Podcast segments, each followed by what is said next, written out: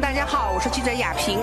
那说到陶瓷 China 啊，那么其实来讲，我们海内外的朋友大家都非常的喜爱。那今天呢，亚萍来到一个地方，不是景德镇，也不是福建的德化，而是在北京，在我们的这个闽龙广场这边有一个北京陶瓷艺术馆。今天呢，当然有一场非常生动的 DIY 的教学的课程。当然，我今天也非常有幸呢，啊，遇到这项活动的创始人、筹办人。呃，广大的听众朋友，大家好，我是陆克中国的创始人之一，我是王蒙。大家好，我是孙岩。呃啊，我和我们的这边的很多的家长和小朋友呢，都啊探讨了一下他们这次参加 DIY 的这样的一个感受，都非常非常的有收获。呃，我相信呢啊，虽然是一上午的这样的一个体验活动，应该说给他们的这个呃生活啊，然后有非常难忘的这样一个记忆。就分享交流真的是很重要的一块。现在我们会看到有很多旅行平台，但它可能就真的是专注一个很泛，但是就没有人会针对真正中国深度的人文旅行去做一个脚踏实地的分析和分享。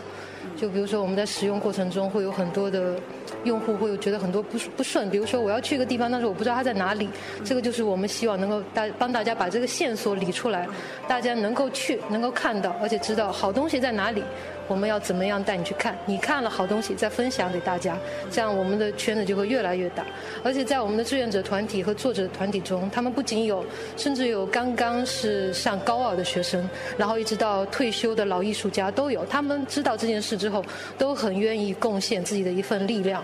包括，而且很多大家会觉得说，我能够为中国传统文化做些什么？好像是说我一定要投身于学术研究吗？或者是我一定要去做成为一个专业的那个什么文物研究专家？好，或者是我出一本专著，出一本专著，我才能算是为中国文化做贡献了吗？但是在陆克中国，你但凡有你自己带来的你的职业背景，对你带来的专业技能，都能够贡献给我们。像我们比如说会画画的人，他就为我们陆克中国做很多宣传品。包括设计我们网站，包括一些，然后有一些技术宅，就是我们传说的那些 geek，呃，就是他们这些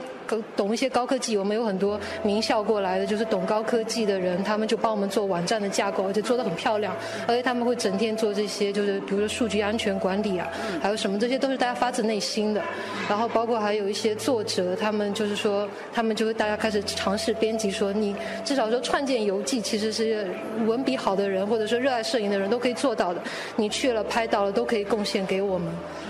是，而且我觉得这个非常感佩你们哈，就是做了非常扎实的这样的一个呃薪火相传的工作哈。那这次呢是选择是在国家三 A 级的景区，就是我们这样的一个北京陶瓷艺术馆哈。那那个未来的话，我相信你们还不光是从瓷器出发是吧？还有其他的啊，还会选择更多的让大家能够体验的一些项目。我们其实已经有很多线下活动，已经办了很多次，包括是那个像北京地区的那个佛教人文故事。嗯，我们也这是一个可能为期一个月的。过程是由一个台湾在清华就是攻读那个艺术佛教艺术史的一位一位学生来替我们带队，就带大家去感受体验说。北京郊区这些寺寺庙哈，它背后所承载那个人文故事是什么样？其实我们这些志愿者很多都是就是自己凭着兴趣爱好走了中国很多名山大川的，嗯，但是他的那些学术成果，他一直只能困在自己专业的那个领域里面，没有办法拿出来跟大家分享。所以对于他来说，我们就是一个很好的出口，可以帮他对接到就是很多，比如说普通人啊、老百姓啊，或者是就是对这些有爱好者，可以把他们聚合在一起。包括我们和他们的合作，还有我们现在一些合作方也是，呃，他们会是很专业的一些研究者，不管是从美术啊，或者是艺术，或者是建筑学的领域。呃，但是对于大多数的普通爱好者而言，可能直接看阅、呃，去翻阅和查阅他们的学术成果会稍微有些困难，并且在理解能力上，或者说是实际应用上会有一个差。对我们呢，就相当于在两者之间做一个桥梁，让既不满足于就是传统或者说是普通的这种周末出行啊，普通的这种旅游，大家只是到风景区，呃，上车睡觉，下车拍照，不再满足于这种。他们希望可能是对于文化层面、对于历史层面，有一些更多的。知识有一些更多的，就是甚至是有一些类似于我们这些这种课程，有人带着去领略、去讲解。因为我们会发掘很多，比如说他们曾经是生活的地区，但是他们没有留意过的。像我们之前在北京宣武地区做的这些呃两次线下活动，我们真的就是有从小在呃老宣武区长大的这些小伙伴们，他们就说我长这么大我都不知道这儿还有这么清静的地方，而且又没有什么人来，而且环境也很好，又承载了非常悠久的历史文化。我们们在老北京的那个发源地嘛，但是很多人就是你会发现居住在当地人，他们对。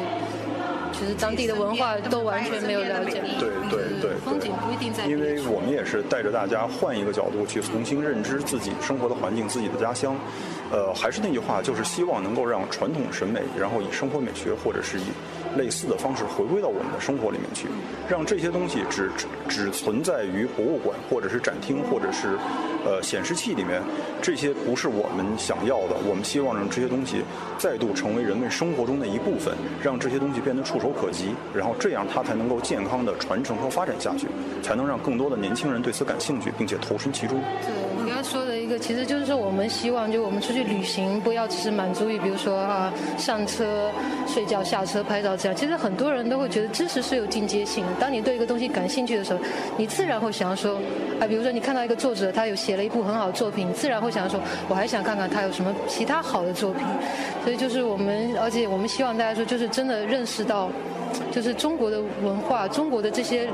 怎么说呢？就是这些旅行的这些这些资源啊，其实远远不比那些所谓的欧洲，甚至是那个什么美洲差，就完一点都不输。尤其是在我们自己对中国文化，就是中国这些，我们走了很多地方，深入研究之后，然后我们又去欧洲啊，然后包括去美国，还有去什么，就是东南亚这些地方，就都走完，你会发现。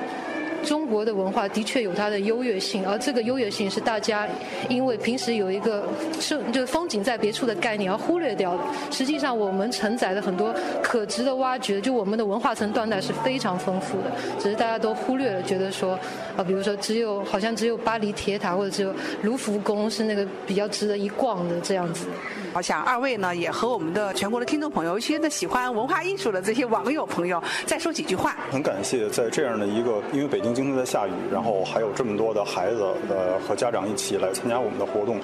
呃，我希望这只是我们的小小的一个尝试，但是我们陆克中国会做更多的类似的，在传统文化，尤其是文化审美和大家呃自己动手去做的这方面做一些尝试，然后也可能有机会我们会带孩子体验一下传统的北京的扎制风筝，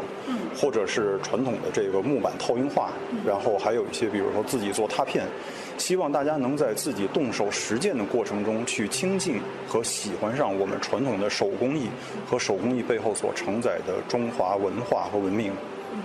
呃，是的，这种实践实际上我们今天做的是希望说孩子们能够从小有个有个直观的认识，但实际上这件事在中国已经有非常多的。人，我们可以统称他为说是志愿者吧。他们就是带着自己的年跨越不同的年龄段，而且带着自己的职业和身份，他们都在做中国文化的体验和分享。比如说最典型的是古建筑，很多人在采集，然后就是很多包括什么啊，还有在浙江南部，啥就是是闽浙交界那一带，有很多人在用自己的力量在拍廊桥。那其实是一个你有的时候在百度地图上、高德地图上都找不到资料和那个定位。的地方，但是他们在做这样的事情。就中国有很多人正在做这样的事情，但是他们现在都只是没有人发觉，而且没有人分享。我们现在要做的就是聚合这些人，聚合这些创作者、这些爱好者、这些体验者、这些传统文化继承者的力量，也就是一同推出一些更好的作品，把中国文化完整的带到大家的面前。那我也希望说啊，你们那个继续哈，以那种主题的方式哈，然后呢来引领大家来这个看。中国。